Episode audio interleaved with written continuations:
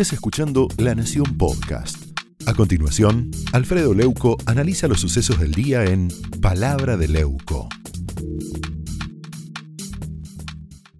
¿Cómo estás? Como un gusto, Johnny, como siempre. ¿Todo bien? bien? Muy bien, bien, muy bien. Preocupado, ¿no? Porque volvemos a las restricciones, parece. Y sin duda, sin duda que los crecimientos, el crecimiento de los contactos y el crecimiento de la cantidad de fallecidos, bueno, de hecho, los contagios de hoy arriba de los 13.000, este, es la, cifra más alta de los últimos dos meses. Pero a mí también me tiene preocupado que utilicen este tema de las vacunas, de los hisopados y de la pandemia, siguen insistiendo de meterlo en la lucha política, en la batalla política. Hay un comentario que yo había puesto de título La guerra de las vacunas y los hisopados. Alberto, Cristina y Quisiló contra Rodríguez Larreta. Mira, por tres cosas. Tal vez el, doctor Debag y vos pueden aportar elementos, por supuesto. Primero, primero, el tema de las diferentes posiciones que tienen cada uno, que lo vendan como quieran, pero hoy no hubo ningún tipo de acuerdo. La ciudad, para sintetizarlo, tiene más una decisión cercana a mantener todo lo más abierto posible para no destruir la economía y la provincia de Buenos Aires con Kicillof tratar de cerrar lo más que le dé la política y que no se le genere una indisciplina social. Eso es así. Si fuera por Goyán, cierra absolutamente todo, volvés más que a fase 3. Si fuera por La Reta, por Quirós, te dicen hay que corregir temas restaurantes pero de ninguna manera volver a una cuarentena dura. ¿no? Bueno, esa es la primera gran diferencia. La segunda tiene que ver con los hospitales, Johnny. Esta mañana, este, Mercedes Ninzi recorrió y muchos canales de noticias mostraban las colas en los hospitales Santoyani, en el Subizarreta, en el hospital Elizalde, conocido como la Casa Cuna. Tanta gente para hisoparse. A mí me llamó la atención y empecé a averiguar la inmensa mayoría de esas colas de cuatro cuadras es gente de la provincia de Buenos Aires ah, que se va a isopar ahí. Y desde la provincia critican como mala gestión de la ciudad que esa gente esté, tanta gente haciendo cola. O sea que yo mandé el, móvil con la radio a Casa Cuna y también el mobiliario me decía, esto es una locura, está lleno de gente. No, tenía el dato que la mayoría era bonaerense. Primero, dato para todos los infectólogos. La mayoría era jóvenes o de edades intermedias, ¿no es cierto?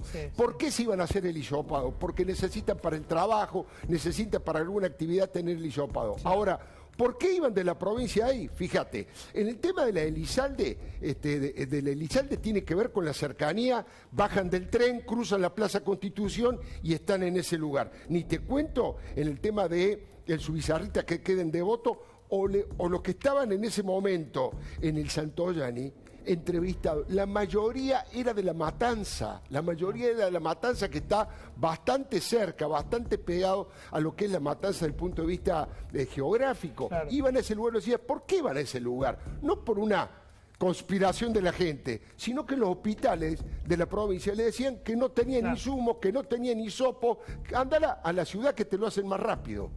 Bueno, es una forma, y después criticaban a la ciudad por las largas colas. O sea, hay, hay también ahí una diferencia muy fuerte donde se está jugando a la política eh, y esto es más allá, insisto, yo le preguntaba a la gente de la ciudad, ¿por qué no le piden el, DNI para saber eh, en dónde está su residencia? Sí, eh, pero como en todo el sistema de salud de la capital, el 35% pertenece a la provincia de Buenos Aires. No le pueden decir que no, además. No, no está mal, el problema es politizarlo. El problema es que después la provincia diga, mirá, las colas, la resta, y jueguen a hacer política con eso, ¿no? Exactamente. Así que bueno, y la otra fue que vos fijate, ¿eh? en un medio donde hay la intención de generar algún tipo de acercamiento y de colaboración, cuando Alberto Fernández lo dice, y Horacio Rodríguez Larreta le dice, che, no sirve hacer repartir las, este, las vacunas en función de una proporción a la población porque la ciudad de Buenos Aires tiene mayor cantidad de adultos mayores, mayor cantidad de médicos, mayor cantidad de enfermeros. Hay que tener una proporción sanitaria, no poblacional. Eh, tenemos problemas con los adultos mayores en la cantidad. Ah, sí, bueno, se los voy a dar al PAMI le dice, se lo voy a dar al PAMI cuando en realidad sabe que hay una confrontación latente todo el tiempo entre Luana Volnovich este, de la Cámpora y del PAMI con la ciudad de Buenos Aires. Eso ha conformado ahí una situación compleja. Y yo te agrego una cuarta, si me permitís, a tu muy buen comentario. Hay muchas diferencias en la forma de comunicación y no es menor, porque vos sabés que depende de cómo se comunique, vos psicopatías más o menos a la gente. Vos generar más o menos miedo, vos le generas más o menos paranoia a la gente y la gente créeme que se da cuenta de todo y no necesita que le generemos más paranoia, más miedo, más control social. Hoy el tuit de Goyan, no sé si lo viste, y si no pónganlo, búsquenlo con tiempo, con tranquilidad en el control. Dice, el aumento de casos de COVID y la ocupación de camas se acelera día a día. Es imprescindible, todo mayúscula, como si estuviera gritando. Bajar la circulación viral mientras se vacunan los grupos de mayor riesgo. La vacuna baja enormemente la mortalidad, pero hay que evitar ya que el sistema de salud se sature. Hay maneras y maneras de, comunicar, de no generar caos, miedo, paranoia. Y yo creo que acá hay una muy marcada entre Goyán y Quirós, entre provincia y ciudad. No sé si estás de acuerdo. No, no, absolutamente. Eso ha sido desde el comienzo, ¿no? Lo que pasa, ¿sabes qué? Eh, corriendo la política y la actitud de cada uno, que uno tiene una, mirada más profesional, más técnica, como es Quirós, y bueno, Goyan en su, en su definición en Twitter, este, en su perfil arranca diciendo más militante que médico, cosa que confirma diariamente. Pero corriendo eso, eh, la verdad que en la provincia de Buenos Aires, no han testeado lo suficiente, no han trabajado lo suficiente en fortalecer el sistema, el sistema sanitario, no han aprovechado todo este tiempo, tanto que trabaja la Cámpora y la Orga vacunándose, tratando de inscribir gente. Podrían haber utilizado esa fuerza para testear o para trabajar seriamente en poner en condiciones, porque la verdad que hay algunos distritos en la provincia de Buenos Aires, este Johnny, que están realmente complicados. Ahí tenemos... El tuit que te decía. El tuit de Ale son formas distintas de comunicar, pero Goyan siempre comunica que está todo yéndose el diablo, que está todo explotando, que todo se satura. Hay como una forma de comunicar alarmista, que yo no digo que no esté pasando, pero que no ayuda en nada, que no ayuda en nada. Doctor, no sé si querés sumarte. No, no, yo, creo, eh, buenas noches Alfredo, eh, creo que al, primer comentario de, Alfredo acerca de las colas que puedan haber en la ciudad de Buenos Aires, eh, es, y, por lo que usted geográficamente lo, lo mostró, sabemos que en la zona sur, en la zona norte y en el oeste del Gran Buenos Aires hay un incremento con una velocidad que el Ministerio lo está mostrando. O sea, eh, el sistema se satura en eso, en poder llegar a saturarse en esos lugares y se derrama, se vuelca hacia lugares donde puedan darle una, una mayor probabilidad de, asistencia, en este caso los, los Esa es la aplicación de las escuelas de... Sí, yo, yo, creo que, que, yo creo que es así y, y, además hay otra, otro aspecto en lo que significa la comunicación que en, en salud pública eh, las metodologías eh, deben ser adecuadas para generar alertas, no generar las preocupaciones y de esa manera generar una concientización. hoy en día la comunicación es absolutamente importante en esto. Había, había una, una publicidad, creo que era el tema de, la vinchuca, que decía no tenga miedo, tenga cuidado, no tenga miedo, tenga cuidado. Me parece una buena síntesis como para comunicar esto. Ahora, doctor, le hago una consulta.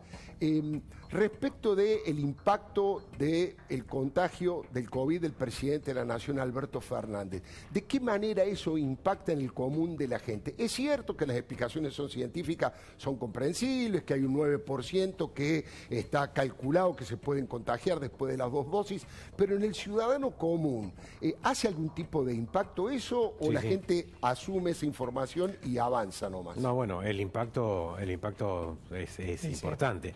Y el impacto de, la, de lo que ocurre eh, también eh, impacta de una manera en una parte de la sociedad y otra manera en la otra parte de la sociedad. en, una parte de la sociedad dice que bueno estar vacunado porque realmente la vacuna le da una enfermedad leve. Y el otro dice, mira la falla que puede, la falla, que, que puede haber. Esto, esto no debe, o sea, en, la ciencia, en lo académico, no debe haber grieta. Ahora, viene la otra parte vienen también los comentarios subsiguientes en semana de personas que han tenido eh, vacunación y que empiezan a, tener enfermedad, que, está dentro de la probabilidad de sí, pero eso genera también desconfianza. Y lo que uno tiene que lograr es revertir esa desconfianza, al contrario, seguir con las altas tasas de, eh, bueno, de vacunación que quiere uno lograr, pero también de confianza de las personas para cuando lleguen esas vacunas. Me contaban, Alfredo, cómo fue el, viernes del presidente, cómo se enteró, cómo fue el momento previo a que se enteró que tenía COVID Viste que el viernes fue el cumpleaños. Sí, claro. del presidente 62. Me cuenta que no hubo muchos invitados, que almorzó con, con su pareja, con Fabiola, le regaló una corbata, etcétera. Sí. Que almuerza con su hijo, que está Stanislao, habla con Cristina por teléfono, nada, feliz cumpleaños, habla con algunos ministros por teléfono, está un rato con Vitovelo y con Biondi, que son como su mano derecha y su mano izquierda, está un rato con Juanchi Zabaleta, que es el intendente de Hurlingham. Su preferido. Su preferido, y cerca de las 8, 8 y pico de la noche le empieza a oler un poco la cabeza. Entonces se toma la fiebre, le da 37.3, lo llama Saavedra, es un médico de cabecera, unidad médico presidencial, y le dice, bueno, acepte el test de antígenos. Y en ese momento le da positivo y ahí cuentan que el presidente pegó una, lisa y llanamente una puteada. Este, y bueno, y después al día siguiente tuvo que hacerse el PCR y le dio positivo. Ahora, de todo, de todo ese relato, Johnny, hay algo que a mí no me termina de cerrar y le pregunto al doctor y le voy a preguntar también a, una, a nuestra invitada, Patricia Burri, porque ella ya tuvo, no como dirigente política, sino como paciente que ya ha ah, tenido COVID. Hoy hablé con un psicoanalista que trabaja mucho con los médicos, que ya tuvo dos veces el COVID dos veces el COVID. Y ese psicoanalista me dijo, yo no le creo a Alberto Fernández que no sepa quién lo contagió, porque las dos veces que yo me contagié, me decía esta persona, que insisto, trabaja en hospitales, en sanatorios, rápidamente, cuando uno hace hace 48 horas para atrás, uno no se ve con 100 personas por día, eh, eh, mano a mano, que estén cerca. Rápidamente se puede eh, averiguar más o menos por dónde vino el contagio y el presidente dice que no sabe cómo se contagió. ¿Es probable, doctor, que no, que no, se, no se pueda ubicar más o menos en qué momento se contagió el presidente? Bueno, puede, puede pasar, pero no son, no son 48 horas. Es decir, las personas cuando tienen contacto con alguien que está infectado, el 50% de las personas tienen síntomas a los 5 días y el 90% tiene al séptimo día de aquellos que van a ser sintomáticos. O sea, el mirar para atrás es mirar 7 días o 10 días para atrás, 7 días, que es el, el, mayor probabilidad. Y eso es mucho más difícil. Eso es mucho más difícil, hay muchos más contactos, hay muchas personas que, que posiblemente hayan sido sintomáticas o que hayan tenido algunos síntomas y hayan pasado desapercibidos. O sea, pero la mayoría de las personas sí eh, coincido que, saben quién es y dónde puede haberse contagiado. El presidente mucho no se cuida, eh, lo, vemos siempre, Alfredo, el, barbijo más o menos, él dice que hay que usarlo, pero él mucho no lo usa, el tema de los abrazos, la distancia que dice que hay que ponerla, me parece que hemos visto reiteradas ocasiones de abrazos con, con Soria el otro día, lo que No, no es una persona, por más que esté vacunada con dos dosis, no es una persona que se cuide mucho, pero bueno. Johnny, eh, doctor, si me permite, le quiero preguntar a Patricia Burri, insisto, no como presidenta del PRONI como dirigente político, sino como paciente.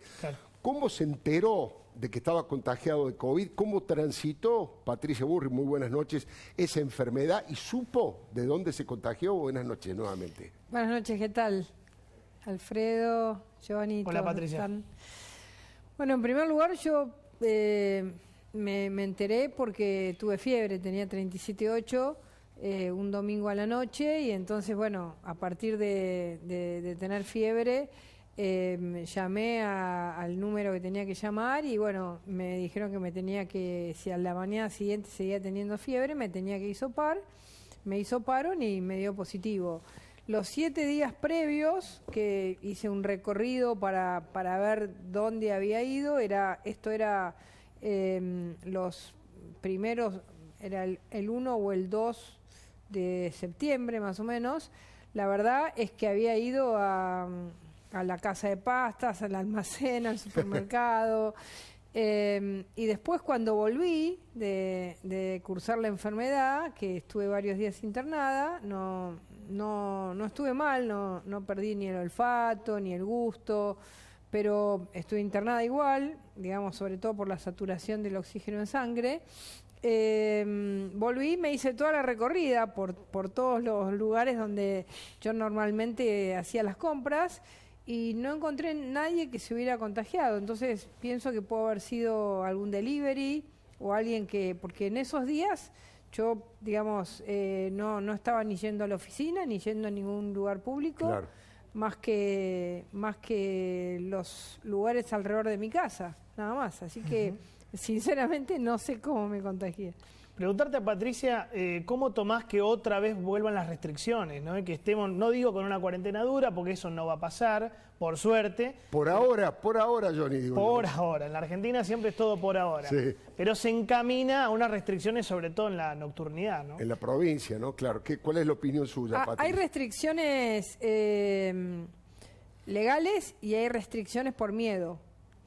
Yo hoy estuve en el centro de la Ciudad de Buenos Aires estuve en la, en Avenida de Mayo al 900 y estuve en la calle Balcarce, donde está la sede del PRO, Balcarce 412, y el centro de Buenos Aires, que hace mucho que está con poca gente, era directamente un desierto, no había nadie. Hace muchos meses que está nadie. Entonces, yo, digamos, la reflexión que hago y hablando un poco con, con los comerciantes de la zona que están desesperados, porque además de, sufrir toda la situación de la cuarentena, sufren vivir en un lugar donde viven de empleos públicos o de gente que trabaja en los bancos, todo absolutamente cerrado. Lo vi como el, te diría como el segundo o el tercer día de marzo del año pasado, como una situación en la que mm, el miedo ha vuelto a entrar y la desesperación de la gente eh, significará que si esto es así, el gobierno va a tener que volver a poner ciertas condiciones para que todo esto no se caiga mucho más de lo que ya se ha caído, porque eh, eso es lo que yo sentí hoy. El centro, pero mirá que yo estaba yendo todos estos meses, había no mucho movimiento, pero un poco de movimiento. Hoy no había Nada. ¿Pero a qué le llamas ciertas condiciones? ¿IFE, ATP, volver a eso? Sí, porque si vos tenés, eh, por ejemplo, los restaurantes les vas a poner un tope de 22 horas, no trabaja nadie. Eh, a, la, a, las, a los, eh, todos los comercios van a tener que cerrar los trabajadores a partir de las 6 horas se van a tener que mover.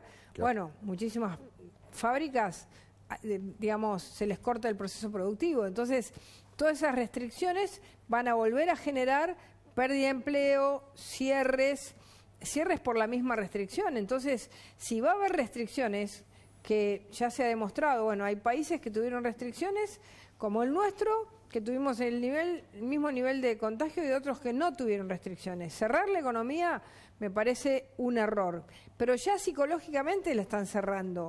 El, el tuit de Goyán te cierra la economía. El miedo, el, repetir que estamos en una situación tan grave, te vuelve a cerrar la economía. Cuando en realidad lo que, lo que hay que hacer es apurar la vacunación. Ahora se dice, ¿por qué seguimos sin ciertas vacunas que a la Argentina no llegan? ¿Hay algún acuerdo ideológico que solo tenemos ciertas vacunas y otras no? ¿Qué está pasando? Yo me hago esas preguntas. Hoy hubo una denuncia eh, del diputado Luis Petri, del radicalismo, no sé si están enterados, pero hubo una denuncia diciendo que el presidente el domingo rechazó una donación de 4 millones de vacunas de AstraZeneca, este, tuvo una comunicación con Joe Biden. No ha trascendido información al respecto, pero el diputado Petri, insisto, formalmente está pidiendo que digan qué es lo que ha ocurrido allí. Al parecer el presidente le contestó que no quería una donación de los Estados Unidos, que las quería pagar. Era una vacuna que la tenía Estados Unidos en principio para México y Canadá, pero se la ofrecía en Argentina y al parecer, no sé si usted tiene información al respecto, o el doctor de Vago, Johnny, o la propia Patricia Burri, si conocen ese tema. Yo lo que leí es que, es que perdón, ¿no? no, no quiero corregirte, Alfredo, pero me parece que era la Pfizer, no la AstraZeneca. Yo tengo eh, información que es la AstraZeneca, pero ah, bueno. Bueno, eh, hay que, hay que después miramos el, el Pero sería una locura eh, rechazar cuatro millones y medio de vacunas. Pero a mí me suena que, que yo quiero ver el acuerdo con Rusia, porque yo no sé si en el acuerdo país país con Rusia no hay una intención de que no venga ninguna vacuna norteamericana, porque si no no se puede entender que Argentina diga que no a cuatro millones de vacunas norteamericanas. Entonces, o, de cualquier otra procedencia. ¿Por qué secreto Cuatro millones y medio de vacunas de donación de cualquier país del mundo. Roberto me mira acá como que queriendo aportar sobre, esto. Bueno, Estados Unidos tiene 30 millones de dosis producidas de AstraZeneca en stock, en depósitos que no puede usar en los Estados Unidos porque la FDA todavía no hizo la aprobación. O sea, ah, eso es diplomacia en vacunas. Si yo, si yo hablo entre jefes de estados, esas vacunas pueden, porque no van a ser utilizadas. No es que estamos no que se está pidiendo, y por eso es que los Estados Unidos dio dos millones y medio de dosis a, a México y podría dar más de esas, más de esas dosis. Creo que si, si la vacuna esta es AstraZeneca, pasa esto en los Estados Unidos, que hay 30 millones de dosis producidas eh, y que no están siendo utilizadas. No, además le doy una mirada geopolítica. Estados Unidos y algunos países desarrollados están criticados por los países más pobres del mundo, por el propio Papa Francisco, de que tienen una acumulación exagerada de vacunas y quieren tener un gesto, entre comillas, humanitario, mostrar una situación de solidaridad con aquellos países que no tienen las vacunas que necesitan y tal vez por ese lado también habría que tomar esta, este intento de donación. Yo creo que va más por ese lado. A veces la explicación más simple es la que es. A veces es una cuestión ideológica, vos no podés creer que pase por ese lado, pero vos tenés que mirar. Es tan simple como que vacunas americanas no, vacuna rusa sí, vacuna de Cuba sí, vacuna... Me suena muy a los 70. Pero, es lo que está pasando, Alfredo. Fíjate, Pfizer no, AstraZeneca no, Moderna no, Johnson y Johnson no. Las vacunas americanas no entraron hasta ahora o entraron muy poquito en la Argentina. si la china, si la rusa y veremos qué pasa con la cubana. Bueno, quiero creer que, no, digo que no tenga razón, pero quiero creer que no es así porque sería una verdadera locura de ideologismo o de ideologitis, que es la inflamación de la ideología. Son hechos. Hablando de eso, le quiero preguntar a Patricia Burrich. Pero ¿por qué no muestran el, contrato país-país? Claro. ¿Por qué no muestran el contrato país-país? ¿Hay en ese contrato país-país una cláusula que le impide a la Argentina comprar vacunas que vengan de Estados Unidos? Yo me lo pregunto, porque si no tendría que ser los, los, acuerdos país-país son públicos. Nosotros los, los, los, poníamos en el sistema digital y los podía leer cualquiera. Son públicos. ¿Por qué no lo hacen público? Algo hay ahí de secreto. No puede ser un acuerdo secreto de vacunas. ¿Qué puede ser secreto una compra, un acuerdo país-país de vacunas? ¿Qué tiene de secreto? Una pregunta. Vuelvo al tema cuarentena, porque todo empezó el año pasado con 15 días. Yo me acuerdo muy bien. Excepcionalmente son 15 días por decreto. Después fueron 21 más. Más 21, más 21, más 21. Llegamos a 7 meses. ¿Tenés miedo, Patricia? ¿Tiene miedo la oposición de que reeditemos la, vieja cuarentena más larga del mundo o no? Bueno, a ver, en la Argentina el, remedio de la, de la cuarentena larga se utilizó demasiado y los costos fueron enormes. Ahora, cuando uno escucha a los actores volver a repetir exactamente las mismas cosas, escucha a los funcionarios de la provincia de Buenos Aires repetir exactamente lo mismo, escucha a los funcionarios de, Formosa decir que porque se abrió Clorinda, que no los dejaron salir durante 204 eh, días, hoy hay más casos en Florinda, cuando hay Clorinda, cuando hay casos en todo el país, cuando escucha decir que que tenemos que volver a ese modelo cerrado, sin libertad, sin capacidad de movimiento, sin trabajo. Eh, y, la, y por otro lado, la sociedad dice, yo quiero trabajar. A ver, la única medida que anunciaron la semana pasada es que los empleos públicos tienen teletrabajo.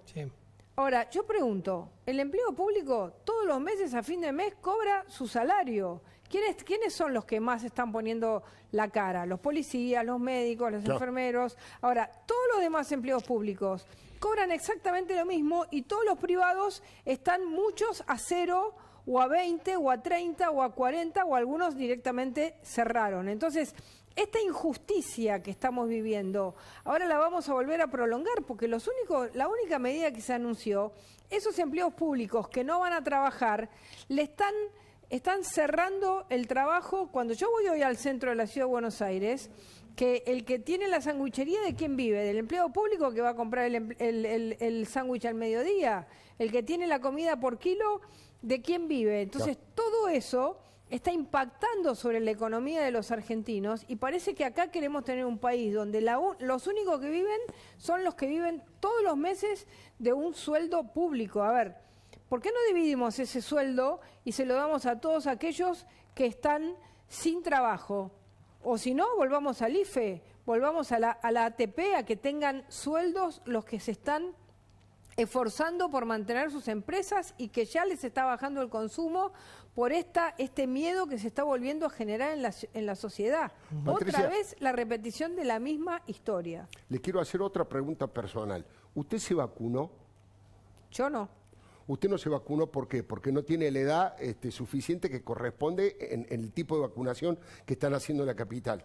Exactamente, en la Ciudad de Buenos Aires recién eh, están anotando a las personas de, de 70, para arriba, así que a mí no me corresponde. Cuando cuando me corresponda y de acuerdo al cronograma fijado, eh, me vacunaré. Ahora, fíjese usted ahí lo que, lo que usted decía al principio en la editorial. Decía, la Ciudad de Buenos Aires recién va por los 70. En, en la mayoría de los municipios de la, de la provincia de Buenos Aires ya van por los 60 y en algunos casos por los 50. ¿Por qué? Porque no se tuvo en cuenta esta situación de que la ciudad de Buenos Aires tiene mayor cantidad de población de, eh, edad más avanzada o población de riesgo. Entonces, esta, esta discriminación que vuelve a sufrir la ciudad de Buenos Aires en relación a la vacuna es la misma discriminación que viene sufriendo con La Plata, que viene sufriendo con un montón de cosas. Entonces, pero no es la discriminación a la ciudad de Buenos Aires, esa es la discriminación a las personas de riesgo que viven en la ciudad de Buenos Aires. Entonces, ¿el presidente qué es? Es más presidente de la provincia de Buenos Aires que, de la, que los ciudadanos de la ciudad de Buenos Aires. Es un presidente que atiende más a los ciudadanos de, de 50 años de la provincia y no a los de 60 de la ciudad de Buenos Aires. Es un discriminador de edades. ¿Cómo es esto? Esto, esto, esto es algo eh, inaudito. Eh, es lo mismo que hicieron con la vacuna VIP. Eligen qué provincias son más VIP que otras. Es lo mismo, es el mismo concepto. Primero los bonaerenses, después los porteños. ¿Por qué? Ahora, Patricia Bullrich, yo le preguntaba si se había vacunado y usted dice que se va a vacunar cuando le toque, porque ayer a la noche la doctora Elisa Carrió, en el programa La Cornilla de Luis Majul, tuvo una definición también que hizo ruido muchísima gente, diciendo que ella no se va a colocar la vacuna Sputnik hasta que no sea aprobada por un país democrático. Mire, les recuerdo lo que dijo Carrió y después le pregunto su opinión al respecto. Ahora, yo soy una persona que estoy hace un año y cuatro meses en encierro y voy a seguir, porque además no me voy a poner la Sputnik, porque es un régimen asesino. ¿Ni ninguna otra? No, a lo mejor otra sí, pero tiene que venir certificado por un país democrático. Yo ya bueno, ¿qué opina de eso? ¿Usted se va a poner la Sputnik? Yo sí. Yo sí este- porque, digamos, considero que si el ANMAT, que es nuestro organismo rector en materia de, salud y de, medicamentos, dijo que es apta, yo me la voy a, dar cuando me corresponda. Em, no creo que que tenga que esperar a otro organismo que no sea nuestro organismo. Se está utilizando en varios países del mundo, eh, tiene los mismos componentes que otras vacunas eh, que son las vacunas más tradicionales, no como la Pfizer que es más moderna, pero me la daría porque además creo que siempre es mejor eh, estar vacunado que no estar vacunado. Yo todos los, todos los años me doy la vacuna contra la gripe, cada tantos años la de la neumonía. Digamos, no soy anti vacuna, soy pro. Pro vacuna porque creo que salva vidas. Alfredo, Entonces, eh, eh, me, la daría, sí. Una sola cortita para Patricia de mi parte. Mañana me están contando que se reúne Juntos por el Cambio. No sé si es verdad, si creo que así es. Cuatro de la tarde, Macri, Vidal, vos, no sé, van a sacar un comunicado respecto a qué, cuarentena.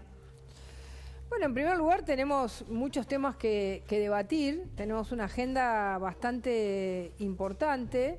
Em, por supuesto que esta, esta nueva etapa eh, del, virus va a ser un tema de análisis, seguramente escucharemos, van a venir los gobernadores, así que escucharemos los informes no solamente de Horacio Rodríguez Larreta, sino también de, Gerardo Morales, de Suárez, de Valdés, nuestros, nuestros cuatro gobernadores, eso va a ser interesante para, para toda la mesa.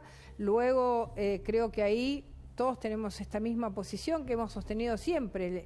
Eh, hay cuatro elementos que tienen que ir eh, de la mano, ¿no? que es la salud, la educación, la libertad y la economía. Y los cuatro tienen que marchar parejitos. Eh, en segundo lugar, hay un tema que es un tema de agenda, que quizás no es un tema de urgencia de la ciudadanía, pero sí es un tema institucional que tiene que ver con la necesidad de discutir esta, esto que ha puesto Massa sobre la mesa, que es una barbaridad. Querer hacer las elecciones paso. Unificarlas. En, conjunto con la elección nacional. Eso es, es, eso es una elección que reemplaza la elección de ideas por la elección del poder, porque eh, eso convierte una elección en una, en una elección dentro de cada partido. Entonces la ciudadanía va a decir, ¿qué es lo, ¿cuál es la idea de Juntos por el Cambio o cuál es la idea del Frente de Todos? No, va a decir, dentro de Juntos por el Cambio hay internas, hay discusión entre ellos y dentro de Frente de Todos hay discusión entre ellos. Entonces se termina el debate de ideas acá el presidente ha dado en llamarnos los republicanos a nosotros. Bueno, nosotros los republicanos queremos discutir contra los populistas. Queremos que ese sea el debate, no queremos que el debate sea eh, de la línea A contra la línea B de Juntos por el Cambio en cualquier provincia del país. Entonces, esa propuesta que está haciendo Massa es la, lo antidemocrático, es el régimen que existe en Santa Cruz, en Formosa y en Misiones. Y en Tucumán existe algo parecido que son los acoples. Son sistemas perversos de selección de candidatos que lo que hacen es anular el debate democrático y lo anulan por la lucha por el poder. Ahora también, Patricio Burri, este, este, le quiero decir que la misma doctora Carrió ayer en este mismo canal, en el mismo programa de Luis Majul, tuvo una opinión divergente. Dijo que ella estudiaría seriamente la posibilidad que no le, no le parece mal que se posterguen las elecciones paso. Mire, lo vamos a recordar, lo dijo Elisa Carrió en la cornisa ayer aquí por La Nación Más. Creo que es una pregunta que debe ser debatida en el Congreso. Yo lo voy a decir personalmente. ¿Ustedes creen que yo en agosto puedo participar de unas pasos? y puedo ir previsiblemente a hacer una cola en Villa del Señor, cuando me cuidé un año y cuatro meses que ni siquiera salgo a la calle. Yo la verdad es que ni estoy dispuesta a hacer política en estas condiciones cuando la gente está en esta situación, ni creo que sea razonable en términos de las prioridades de la nación, que haya una paso, una interna, en la que yo creo. Si es de agosto a septiembre, donde está bajando la pandemia, a mí me parece que es razonable. Bueno, por supuesto que le agradezco muchísimo a Johnny Viale. Gracias por estar y permanecer en, el pase. Bueno, la pregunta está planteada. Ella dice que no es razonable que haya elecciones paso y que no le parece mal que se pasen de agosto a septiembre. ¿Cuál es su opinión, Patricia? Bueno, es que son dos cosas distintas. Una cosa es que uno pueda postergar las pasos, las paso un mes, pero lo tiene que hacer con cuatro llaves, siete cerrojos eh, digamos, cuatro candados. ¿Por qué? Porque lo que no puede pasar es que de septiembre la pasen a octubre y de octubre a noviembre y quieran llegar a eh, terminar haciendo lo que hoy dijo Massa, que es manipular las fechas y decir, no, sigue, sigue grave el coronavirus para llevarlo a este sistema perverso.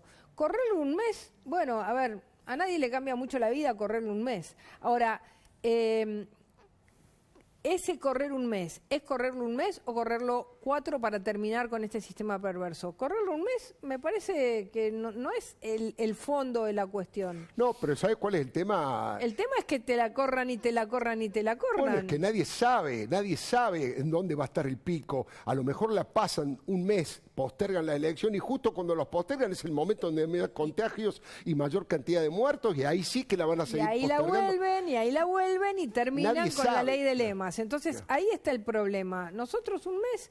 A ver, cuando por ahí habría que fijar, por ahí habría que fijar, Patricia, un, eh, un número, una ecuación eh, rigurosa, científica, bueno, ante tanta eh, rapidez de los contagios se podría postergar. Si no hay esa rapidez, esa velocidad del contagio, no, digamos, buscarle un elemento objetivo, no una opinión simplemente política, ¿no? Bueno, sí, lo que pasa es que los procesos electorales llevan un tiempo de organización. Claro. Es decir, hay que planificarlo porque la Cámara Nacional Electoral, las, los pasos previos que tienen que hacer cada uno, pero por ejemplo, a ver, eh, si realmente este es un tema de, salud, eh, cuando se, si se posterga un mes la elección, pongámosle que se postergue un mes y pensemos que no hay eh, una intención de hacernos este sistema de, lemas que sería un desastre para la democracia argentina.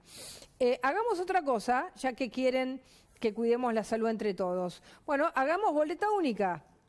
¿Eh? que es menos manipulable, que no se manipula el papel, que, todo más rápido. Una persona agarra una sola boleta, se la da el presidente de mesa, no tiene que andar entrando al cuarto oscuro con todas las, con todas las boletas.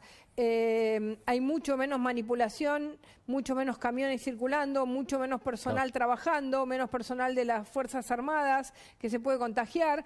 Bueno, vamos a eso. A ver si realmente quieren hacer una discusión de verdad sobre esto, votemos también la boleta única para esta oportunidad, y ojalá para siempre, pero pongámosle para esta oportunidad. Ahí van a demostrar que lo que quieren cuidar es la salud de los argentinos. Recién en las conversaciones que hemos tenido con Johnny Viale, con el doctor Deba, con Patricia Burrich, eh, apareció con mucha fuerza el tema económico, qué es lo que podría llegar a pasar en la Argentina. Y por supuesto, eh, Florencia Donovan tiene muy buena información respecto del el plan de Guzmán para la segunda ola. El de Guzmán para la segunda ola. Ella sostiene, con información que, que dispone, que no va a haber ayudas masivas porque la economía no resiste. Florencia, te escuchamos, no son buenas las noticias, pero hace falta conocerlas. Buenas noches. Buenas noches, Alfredo. Sí, el fin de semana Alberto Fernández habló en radios mostrando que estaba bien, que estaba bien de salud, pero además dijo, va a haber un IFE de ser necesario. Estas declaraciones cayeron como una bomba en el equipo económico que no solo lo tiene previsto, no lo tiene presupuestado, sino además dice, no está la plata para un IFE. ¿Qué dice Martín Guzmán? Públicamente él dijo, hoy la economía no resiste un cierre total, no podría soportar un nuevo cierre total. Y en, gran medida esto es por una cuestión de números. El año pasado, para sostener el cierre total, el Banco Central tuvo que emitir más de 2 billones de pesos, en torno a 2 billones de pesos.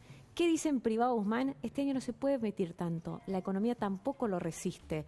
Entonces ahora el Banco Central en estos días estaba cerrando su balance del año, que en gran medida es lo que después anticipa cuánto va a poder emitir, y están hablando que para este año se emita cerca de la mitad, con lo cual no están no solo los dólares, no están los pesos tampoco, o no estarían los pesos tampoco para salir con un programa de asistencia tan grande como el que hubo el año pasado. ¿Cuál es un poco la apuesta del equipo económico? Ir por temas puntuales. Por ejemplo, ¿se corta gastronomía? Bueno, vamos con un repro, un programa para el empleo, gastronomía. Claro, no con Exacto, no con algo masivo para todo. La realidad es que eh, uno habla con miembros del equipo económico y todos tienen el mismo discurso. Este año se va a evitar cerrar a toda costa, por lo menos cerrar la actividad económica. Porque también algo que es cierto y que coincide en algún punto con el discurso de la ciudad los contagios no se están dando adentro de las empresas, sino que se dan en la parte social. De hecho, esa cantidad de jóvenes que hoy se acercan a Isopar, en gran medida, no son los jóvenes que se contagian trabajando, sino que se contagian en su vida social. Ahora bien, mañana hay una reunión de gabinete económico y es muy importante porque no va a asistir solo el gabinete económico, sino que van a ir Sergio Massa, Carlos Heller y estaba previsto que fuera Máximo Kirchner previo a que diera a Alberto positivo COVID y que Máximo se tuviera que hisopar. ¿De qué se va a hablar mañana? De este proyecto que tanto ruido generó en el sector privado y es el de ganancias para las empresas. ¿Qué quiere Guzmán? ¿Qué quiere Massa? Guzmán estaba viendo de generar un proyecto este que había mandado al Congreso que aunque no lo blanqueaban, la realidad es que le permitía recaudar el Estado unos 100 mil millones de pesos. Me decían casi tres veces más o dos veces más sin monedas, lo que al mismo tiempo estaba cediendo economía con el proyecto de suba ese mínimo no imponible de ganancias. ¿Qué le dijo Massa? no, no, no, esto no pasa, no pasa, no hay manera de que pase, haceme algo como que que paguen mil empresas. Mil es un buen número, redondeemos en mil. Así que estaban en economía haciendo números finitos para ver qué pueden presentar en el medio para que políticamente dé el discurso. ¿Qué quiero decir con esto? Esto de no IFE, no ATP, va a depender en gran medida de qué pase políticamente. Por ahora, por ahora, pareciera que el presidente compró este discurso de el presidente, la vicepresidenta, de vamos con algo segmentado. Hay que ver después cómo juega esto políticamente y si políticamente corre esto durante todo el invierno, durante toda la segunda ola y no solo por ahora. Porque increíblemente lo dijiste, ese discurso se da un poco, choca con el discurso de la provincia de Buenos Aires y de Kicillof, que está planteando absolutamente todo lo contrario. Pero respecto de lo que puede pasar con una cuarentena estricta. Si llegara a ocurrir una cuarentena estricta, bueno, sería demoledor, letal para la economía. Y Manuel Adorni nos va a explicar por qué. Buenas noches, Manuel. ¿Qué tal, Alfredo? Buenas noches, buenas noches para todos. Sí, sería letal no solo para la economía, me parece que para el gobierno, por supuesto que también. Hay dos razones por las cuales la cuarentena eterna, este, esta reedición, como le llaman, de la cuarentena 2020, no va a pasar. Primero por el miedo que hay claro y real de que la decisión presidencial no se tenga en cuenta por la gente, que la gente no haga caso a la decisión que tome el presidente en caso de que sea, por supuesto, ir a una cuarentena eh, completamente estricta.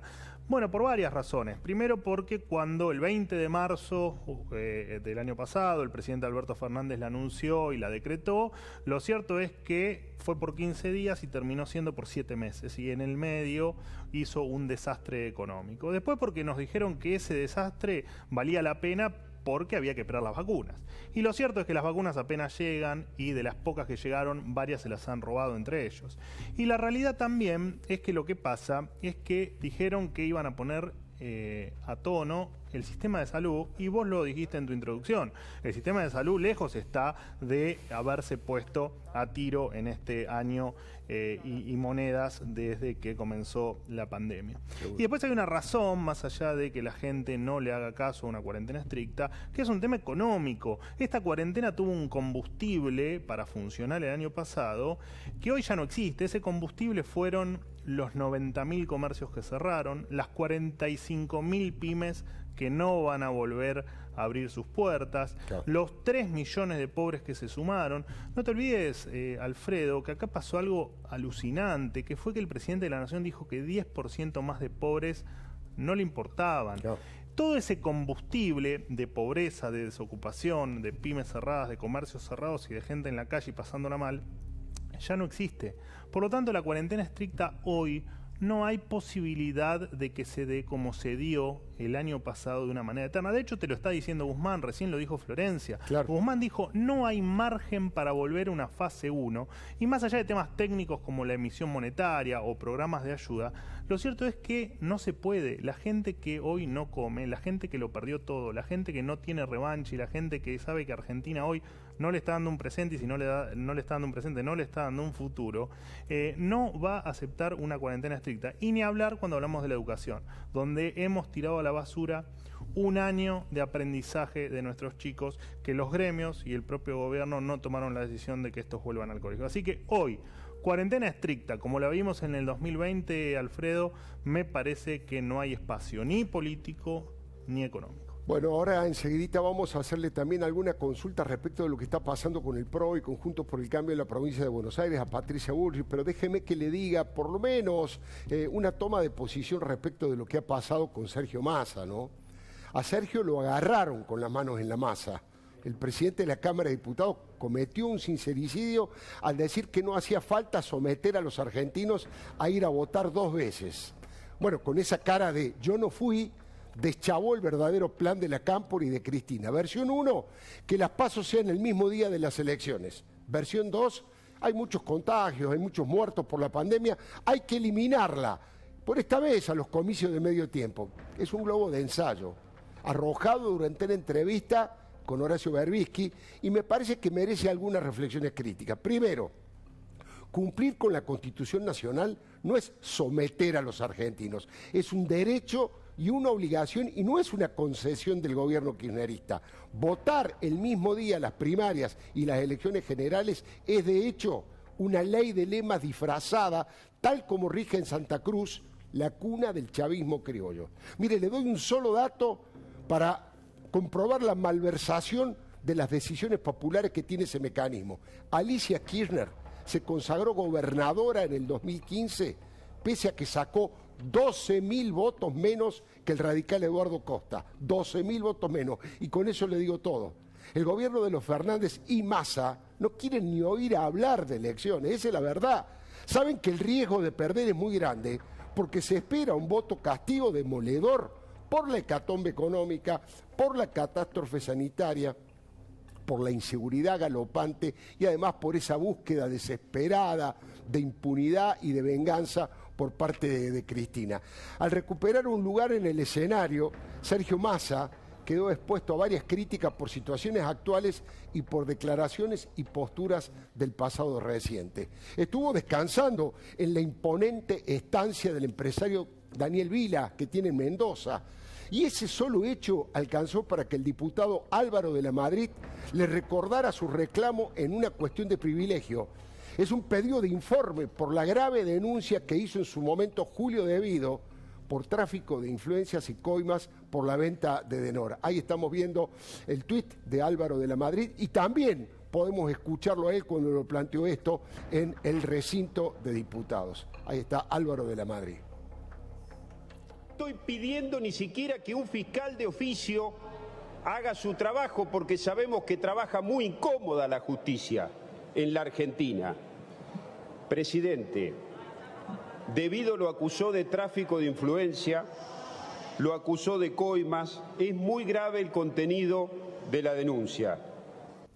Claro que es grave el contenido de la denuncia y encima no proviene de un dirigente opositor ni de un periodista independiente Julio de lo denunció que fue durante casi tres décadas el gerente de las coimas, los retornos y el lavado de Néstor y Cristina. Y es un verdadero experto del tema. Claro, fue un contragolpe porque Massa se opuso a un posible indulto para los corruptos exfuncionarios eh, kirchneristas. Y a Devido le alcanzó con un tuit dirigido a Massa que decía, ya que te preocupa tanto la cuestión de la corrupción, sería bueno investigar desde el Congreso la operación de venta de Denor tanto los compradores como el vendedor, pero fundamentalmente a los que del Estado intermediaron la operación.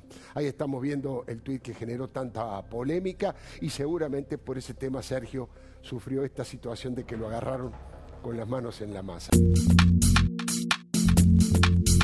Esto fue Palabra de Leuco, un podcast exclusivo de La Nación. Escucha todos los programas de La Nación Podcast en www.lanacion.com.ar. Suscríbete para no perderte ningún episodio. Estamos en Spotify, Apple Podcast, Google Podcast y en tu reproductor de podcast favorito. Seguí escuchando La Nación Podcast.